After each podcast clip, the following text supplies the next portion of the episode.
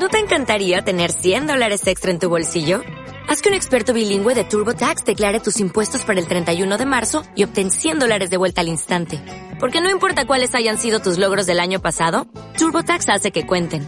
Obtén 100 dólares de vuelta y tus impuestos con 100% de precisión. Solo con Intuit TurboTax. Debes declarar para el 31 de marzo. Crédito solo aplicable al costo de la presentación federal con TurboTax Full Service. Oferta sujeta a cambios o cancelación en cualquier momento.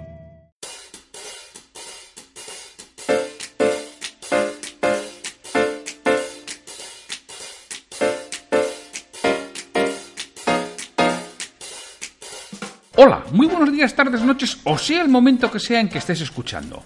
Soy Santiago Torre y esto es Liderazgo Comercial, un programa en el que vamos a hablar de todo lo que a ti, como responsable de ventas, te interesa oír.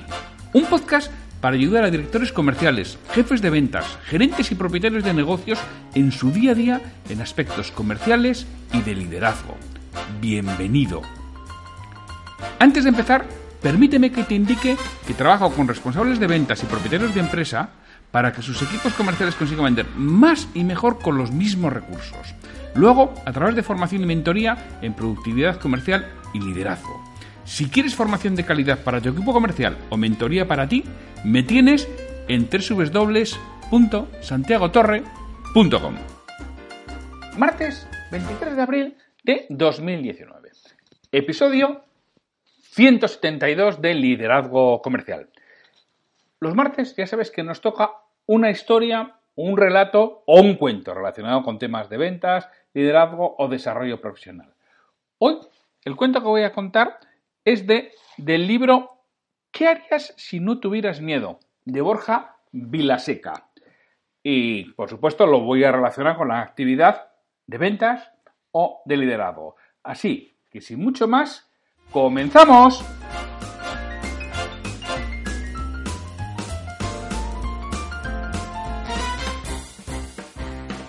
Ya sabes que a veces cuento cuentos o relatos o historias inventadas. Otras, bueno, pues que las he oído en algún sitio y no tengo muy claro dónde. Y otras veces identifico claramente al autor. En este caso eh, está muy identificado porque es que es el libro que estoy leyendo en este momento. Estoy leyendo el libro de ¿Qué harías si no tuvieras miedo? De Borja Vilaseca. Y este libro, al principio de cada capítulo, cuenta una historia, un relato sobre hechos y luego desarrolla todo el capítulo sobre ello. En este caso es el cuento que está al principio del capítulo sexto, la era del conocimiento, aunque bueno, luego el punto de vista que le voy a dar yo es diferente al que le da Borja en el, en el capítulo. Por cierto, me está gustando mucho el libro, hombre, tiene sus cosas, no es un libro que se lea fácil, es un libro que te obliga a pensar, pero me está gustando mucho. Ya, ya lo comentaré en su momento, que es el que estoy leyendo actualmente. Bueno, vamos a, a la historia. La historia dice lo siguiente. Había una vez un pequeño, pueblo con, un pequeño pueblo con un gran problema. Sus habitantes no disponían de agua a menos que lloviera. Cansados de esta situación, los ancianos de la aldea decidieron hacer algo al respecto. Votaron por unanimidad contratar a algún profesional para que se encargara de suministrar agua al pueblo de manera diaria. Poco después, dos personas se ofrecieron para resolver dicho problema. Y ambas fueron seleccionadas. Los ancianos consideraron que un poco de competencia mantendría los precios bajos y, garantizaría un continuado suministro de agua.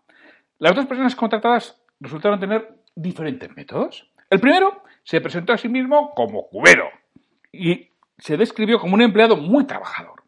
Nada más firmar el contrato, se fue caminando hasta el lago situado a un kilómetro del pueblo y un rato después regresó con dos cubos de acero llenos de agua, uno en cada mano, y los vació en el tanque que la, que la aldea utilizaba para almacenar el agua captada por la lluvia. Así fue como el cubero empezó a ganar dinero. Cada día se levantaba de madrugada, de manera que los habitantes dispusieran de agua suficiente cada mañana cuando se despertaban, y pasaba ocho horas cargando los dos cubos del lago a la aldea y de esta nuevamente al lago. A pesar de la dureza de su labor, durante las primeras semanas el, el cubero solía estar de muy buen humor, pero poco a poco su estado de ánimo fue cambiando, principalmente porque su actividad era monótona y aburrida, y además cada vez se sentía más cansado. Así, siguió trabajando y aún así siguió transportando cubos de un lado para el otro, pues si no trabajaba, el pueblo se quedaba sin agua y él sin cobrar. El segundo profesional se presentó a sí mismo como constructor de tuberías y se describió como un emprendedor con ideas creativas e innovadoras. Curiosamente, tras firmar el contrato, desapareció de la aldea durante seis meses. no cobraba. En vez de comprar dos cubos para, para competir con el cubero, se dedicó a montar una empresa, a definir un plan de negocio y formar un equipo de trabajadores. Una vez que tuvo todo previsto, regresó al pueblo y lideró con pasión el proceso de construcción de un sistema de tuberías de acero inoxidable conectando el pueblo con el lago. Durante la ceremonia de inauguración, el constructor de tuberías anunció que su sistema suministraría agua a la aldea 24 horas al día, 7 días a la semana, 365 días al año. 24 por 7 por 365. Por el contrario, el cubero solo podría proporcionarles aguas en días laborales, las 8 horas que duraba su jornada laboral. El resto del tiempo lo empleaba en descansar. Para sorpresa de todos, el constructor de tubería también les informó de que cobraría menos que el cubero por suministrarles un agua más limpia, más saludable y en definitiva de mayor calidad. Los ancianos lo tuvieron claro. Los servicios del cubero ya no eran necesarios. Sin embargo, este bajó su precio y les suplicó conservar su puesto de trabajo. Para poder igualar la oferta del constructor de tuberías al día siguiente, compró dos cubos más y empezó a trabajar cuatro horas más al día, cargando cubos cuatro por cada trayecto. Pero dado que seguía sin poder competir con el sistema inventado por el emprendedor, el, cubero ah, obligó a sus dos hijos a que ayudaran, haciéndoles trabajar por las noches y durante los fines de semana, que era cuando él descansaba. Unos meses después, el cubero perdió definitivamente su empleo. Sus hijos habían dejado de ayudarle para irse a estudiar a la universidad y él se sentía demasiado cansado como para seguir cargando cuatro cubos de agua 12 horas al día, 7 días a la semana, por un salario que apenas le permitía cubrir sus costes de vida y que si algún día estaba enfermo, no cobraba. Mientras, el emprendedor visitaba la aldea de vez en cuando para reunirse con los ancianos y atender cualquier incidente que pudiera surgir con su sistema de tuberías. Al comprobar el elevado grado de satisfacción de sus clientes, el constructor de tuberías decidió emplear el resto del tiempo para ofrecer sus servicios a otros pueblos de la zona, que tampoco contaban con un suministro de agua permanente. En solo unos meses su sistema de agua de alta calidad y gran volumen dio agua a más de 50 aldeas. Llegó un día en que cada vez ganaba más dinero sin apenas trabajar. En cambio, el cubero terminó encontrando un pueblo que decidió contratar solamente sus servicios. Trabajó muy duro el resto de su vida sin llegar a resolver nunca sus problemas financieros. Frente a esta historia, la pregunta es inevitable. ¿Estamos cargando cubos o construyendo tuberías? Bueno, pues eso es lo que nos plantea Borja Vilaseca en este sexto capítulo, ¿no? Y él ya nos habla del amanecer de una nueva época, la época de la comunicación, la era del conocimiento, que él llama, ¿no? Y claro, esta, esta historia, este cuento nos tiene que hacer pensar a nosotros si también seguimos viviendo en el mundo pasado, Seguimos viviendo como ese cubero, trabajando como auténticos animales para conseguir apenas sobrevivir, mientras que hay otras personas, otras empresas, otras circunstancias que son mucho más eficientes, mucho más eficaces y con menos esfuerzo consiguen más que nosotros. Y es posible que sea así, quizá no sea tan exagerado como el caso del emprendedor que construye tuberías y el cubero que sencillamente lo hace todo con sus manos, pero es posible que nosotros estemos en un punto intermedio y que tengamos que que evolucionar, tengamos que mejorar, tengamos que hacer cosas distintas para con el mismo esfuerzo conseguir mejores resultados o a igualdad de esfuerzos conseguir mayores resultados. ¿Os acordáis que hablábamos ya hace unos episodios de ser por hacer igual a tener o lo que es lo mismo, nuestra capacidad por nuestras acciones igual al resultado? Decíamos, claro, si yo aumento mi capacidad con las mismas acciones, mayor resultado. O incluso con menos acciones, el resultado es el mismo. Pues esto es lo que nos viene a decir este cuento de, Borja Vilaseca. Mejora tu capacidad. Y así con menos podrás hacer muchísimo más. Pero mejorar la capacidad es algo de medio y largo plazo, no es inmediato. Al emprendedor le tomó seis meses.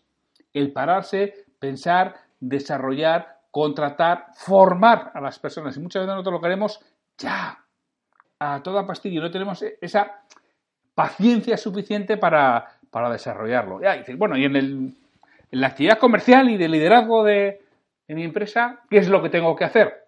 Bueno, pues te voy a dar algunas pistas que también lo he comentado ya en otros episodios del podcast, ¿eh? Pero bueno, pues voy a recordarlo ahora. Si tú realmente quieres mejorar tu capacidad, tu capacidad de venta, ¿qué tienes que hacer? ¿Visitar más? Es decir, el cubero trabajaba 8 horas al día. ¿Qué hizo? Compró dos cubos más y cargaba cuatro cubos en cada viaje y trabajaba 12 horas al día. Si tú trabajas 8 horas ahora al día y haces, vamos a decir, 20 visitas que vas a trabajar, 12 y vas a hacer 30 visitas y así mantienes. ¿Tú crees que esa es la forma de hacer las cosas y sobre todo en el tiempo? ¿Más acciones? Es decir, como no mejoro mi capacidad y necesito mejor resultado, hago más acciones. Eso no es sostenible. Realmente la única forma de ser sostenible es mejorar la capacidad.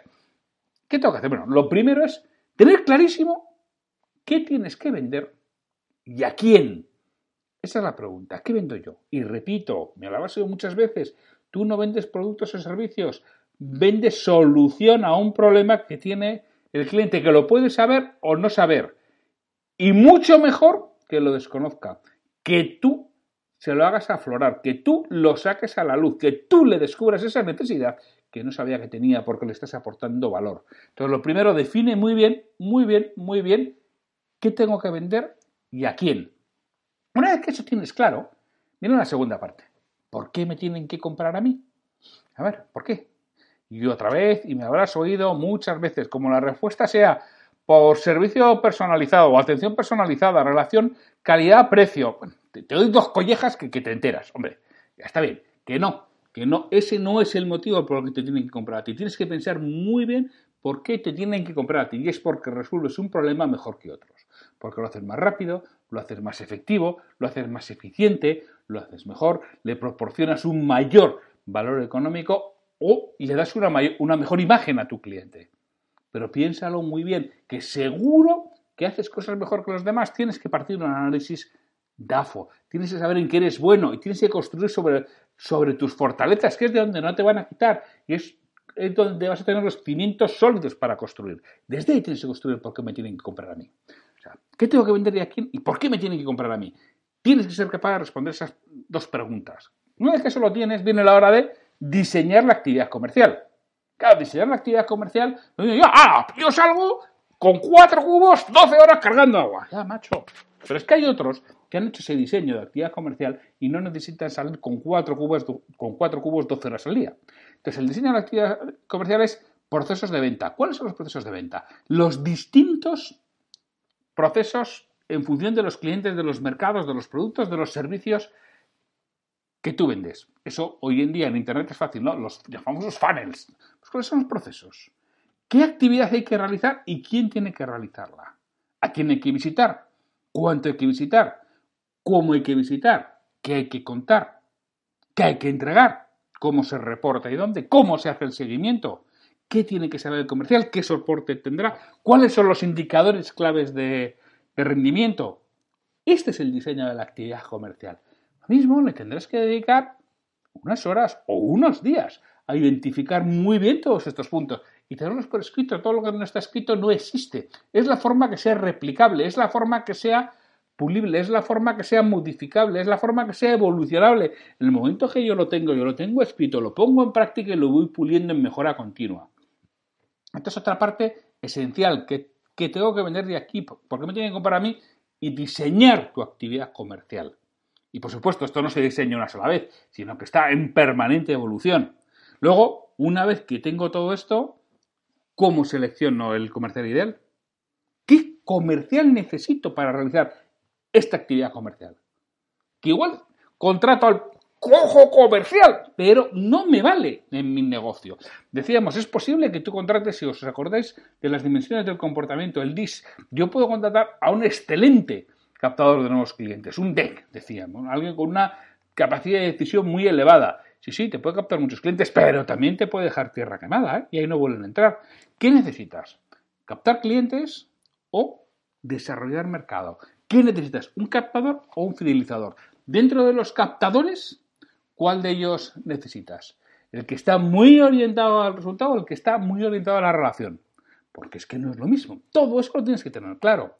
Después dices, bueno, ya, ya tengo claro qué tengo que vender a quién, por qué me tienen que comprar a mí, he diseñado la actividad comercial, sé qué tipo de, comercial necesito y lo estoy seleccionando. Oye, y ahora, ¿Cómo te aseguras que ejecuta lo establecido? Porque a veces las personas no hacemos exactamente lo que está establecido o no lo hacemos del modo en que está establecido. Entonces, ¿cómo te aseguras que lo, ejecuta? Pues es lo siguiente que tienes que diseñar. El objetivo de todo esto es mejorar tu capacidad. ¿Para qué? Para mejorar los rutas comerciales, para captar, fidelizar y rentabilizar clientes. esta es la parte de, capacidad. Esta es la parte de diseñar tuberías para poder vender mejor en tu negocio. En vez de estar con cuatro cubos horas, 12 horas al día transportando de un sitio a otro, del lago a la aldea. Y, por supuesto, siete días a la semana y encima teniendo que subcontratar gente para que a la noche también puedan tener agua la gente de la aldea, porque si no, no te paga, porque es que el de la tubería se lo da 24 por 7, 365. Y tú no, y tienes que bajar el precio y suplicar que por favor te dejen continuar. Si eso es lo que quieres, pues, pues muy bien, pero si realmente quieres otra cosa, tienes que ponerte a trabajar en ello. Como resumen de este episodio, he hecho un relato, leído realmente un relato del libro de, Borja Vilaseca, ¿qué harías si no tuvieras miedo? en que nos pone en contrapartida lo que hace alguien trabajando muy duro con el método tradicional de toda la vida, un cubero, y lo que hace un emprendedor desarrollando tuberías. Y cómo esto lo puedes aplicar a las ventas de tu empresa. ¿Y qué es lo que tienes que hacer? Tener clarísimo qué tengo que vender y a quién. ¿Por qué me tienen que comprar a mí?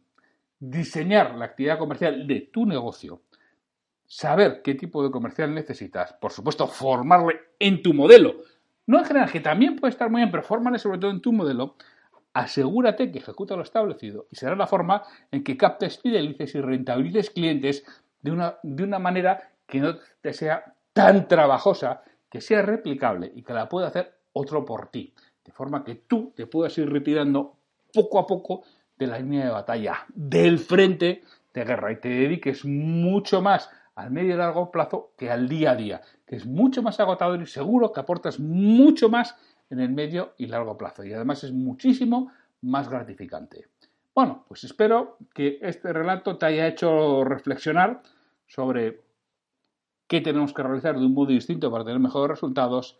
Y con esto nos vemos mañana con un nuevo episodio de Ventas desde cero. Hasta mañana. Me gustaría contar con vuestra retroalimentación y que me digáis qué es lo que quisierais escuchar, sobre todo para los monográficos de aspectos comerciales y de liderazgo. Si este episodio te ha aportado valor, te agradecería que lo compartas en redes sociales para que otras personas lo conozcan. Me ayudarás a ganar difusión y que este esfuerzo que realizo con el programa cobre sentido. Mira, si este episodio lo escuchas en iTunes te agradecería una reseña de 5 estrellas en la plataforma. Si lo haces en iVoox, puedes darle al botón de me gusta en cada episodio que escuches o dejarme un comentario en lo que es el programa Liderazgo Comercial. Te lo agradeceré muchísimo y responderé todos los comentarios y haré mención en un nuevo episodio del podcast. Para cualquier duda, consulta, comentario o para contratarme, para que trabaje contigo y conseguir que tu equipo comercial venda más y mejor, me puedes encontrar en mi web www.santiagotorre.com o en el correo podcast.santiagotorre.com. Hasta el próximo episodio. Cierto, hace mucho tiempo que no regalo nada. Hoy es el 23 de abril, día del libro. Así que, ya que has llegado hasta aquí, si quieres cualquiera de mis cinco libros, que te lo recuerdo, te compren, cierra la venta, un programa genial, yo en eso no me monto la eclosión de Madi, no tienes más que pedírmelo a través de mi podcast, a través de mi correo electrónico podcast.santiagotorre.com. Dime cuál quieres y te lo haré llegar en formato electrónico, en formato EPUB, en formato EMOVI o en el formato que me lo pidas. Y esto pues por haber oído y haber llegado hasta aquí y ser el día del libro.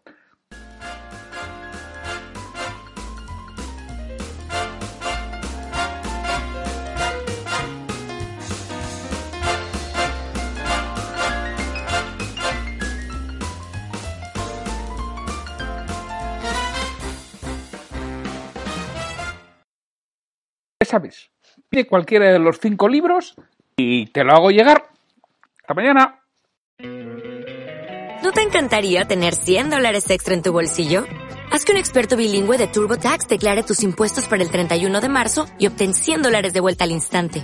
Porque no importa cuáles hayan sido tus logros del año pasado, TurboTax hace que cuenten. Obtén 100 dólares de vuelta y tus impuestos con 100% de precisión. Solo con Intuit TurboTax. Debes declarar para el 31 de marzo. Crédito solo aplicable al costo de la presentación federal con TurboTax Full Service. Oferta sujeta a cambios o cancelación en cualquier momento.